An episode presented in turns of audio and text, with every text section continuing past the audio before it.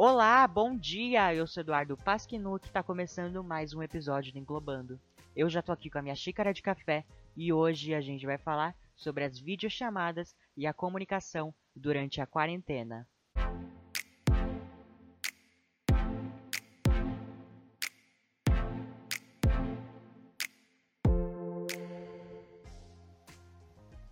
E a gente começa falando das videochamadas, desse boom que aconteceu no uso delas recentemente. A gente sabe que a gente está vivendo uma pandemia e por conta disso vem as recomendações de ficar em casa e a própria quarentena. Com isso, muitas pessoas começaram a explorar mais e usar mais as redes de comunicação à distância. Inclusive, o Google Hangouts, que é um dos principais nesse segmento, dobrou o limite de pessoas simultaneamente, que foi de 50 para 100. Eu mesmo já usei esse recurso várias vezes nessa quarentena e é uma experiência muito legal, né? Porque a gente pode rever as pessoas mais próximas que nesse momento acabam ficando distantes por conta do isolamento social, né? Isso da comunicação à distância sempre foi muito interessante para mim, porque a gente pode estar afastado por quilômetros e quilômetros, mas ao mesmo tempo a gente vai estar conectado, o que me intriga muito, né? E esse aumento expressivo das videochamadas não acontece apenas porque familiares e amigos querem se encontrar virtualmente para matar saudades. Acontece também por conta das empresas que estão utilizando eles para conectar os trabalhadores, que grande parte estão em casa trabalhando de home office, para que o trabalho consiga fluir. Além disso, também tem as escolas, mais para parte das particulares, que acabam usando esses recursos para transmitir conteúdos ao vivo. Outro aplicativo que anunciou que vai expandir o máximo de pessoas durante uma ligação de vídeo foi o WhatsApp, que anunciou que agora o máximo vai ser de até 50 pessoas. Eu já vi muita gente reclamando da qualidade das videochamadas, mas é óbvio que a gente tem que prestar atenção ao nosso sinal de Wi-Fi e à nossa conexão, por exemplo. Mas não é só isso, a gente tem que também usar um fone que possua um microfone para o áudio ficar melhor. A gente tem que prestar atenção no nosso comportamento, no que a gente está vestindo para ver se é adequado. Por exemplo, na reunião você não vai poder usar um pijama. E ficar atento ao ambiente para ver se ele está organizado ou não. E agora eu vou falar para vocês as minhas recomendações de aplicativos para você realizar uma videochamada. O primeiro é o WhatsApp, que recentemente foi anunciado uma expansão no máximo de participantes e que é a rede social mais usada no Brasil. O segundo é o Facebook Messenger, que o nome é autoexplicativo, né? É um aplicativo do Facebook e que serve para comunicação e troca de mensagens. O terceiro é o Instagram, que também é uma rede social muito utilizada no Brasil. O quarto é o FaceTime, que nesse caso fica restrito apenas a produtos da Apple. O quinto é o Google Duo, que é um aplicativo focado na videochamada. E o sexto, também da Google, é o Google Hangouts, que é muito famoso e inclusive várias escolas particulares estão usando ele para transmitir conteúdo. E o sétimo é o Zoom, que tem um limite de 100 pessoas, mas também tem um limite de 40 minutos de duração. E é claro que a gente não podia esquecer do Skype, né, que permite uma chamada de vídeo de até 50 pessoas e já é bem conhecido já faz algum tempo, né? Mudando um pouquinho de assunto, a gente tem o setor de empreendedores, né, que estão tentando lidar com o distanciamento social. Cerca de 3% deles registraram um aumento médio de 30% no valor das vendas, segundo uma pesquisa do Sebrae.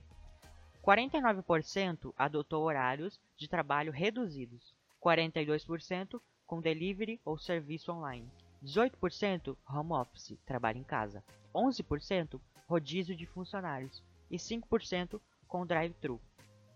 Uma matéria publicada no site G1 fala sobre uma empreendedora que faz sucesso com videochamadas de heróis no Rio de Janeiro.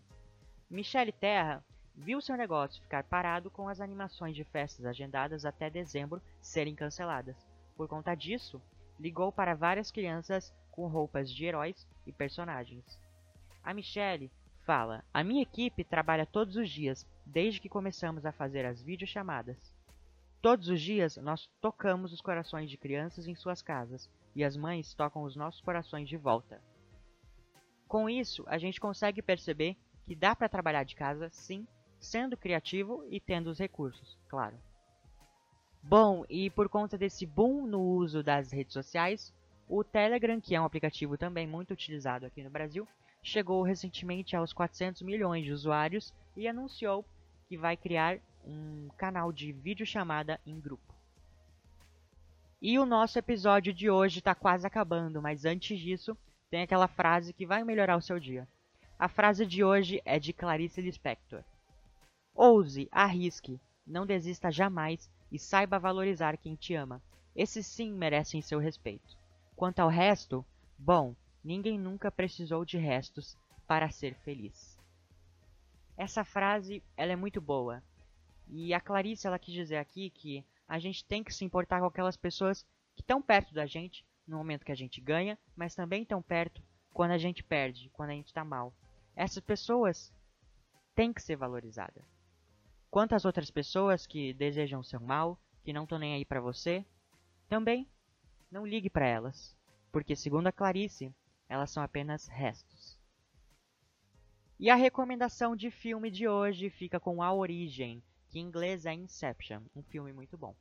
A sinopse é: Em um mundo onde é possível entrar na mente humana, Cobb, interpretado por Leonardo DiCaprio, está entre os melhores na arte de roubar segredos valiosos dos inocentes durante o estado de sono.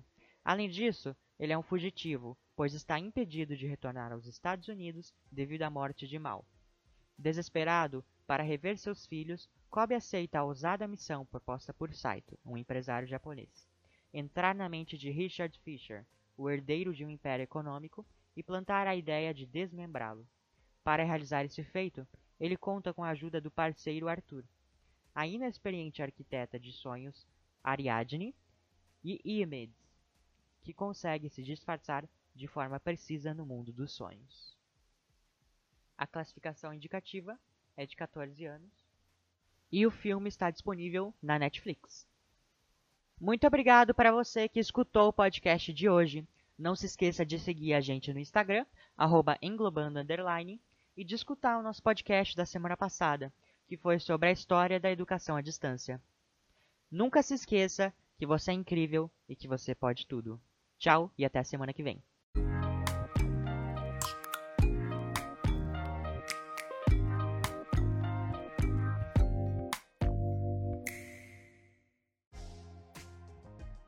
Passando aqui para te lembrar que você tem que ficar em casa, tá? Tchau e até semana que vem, hein?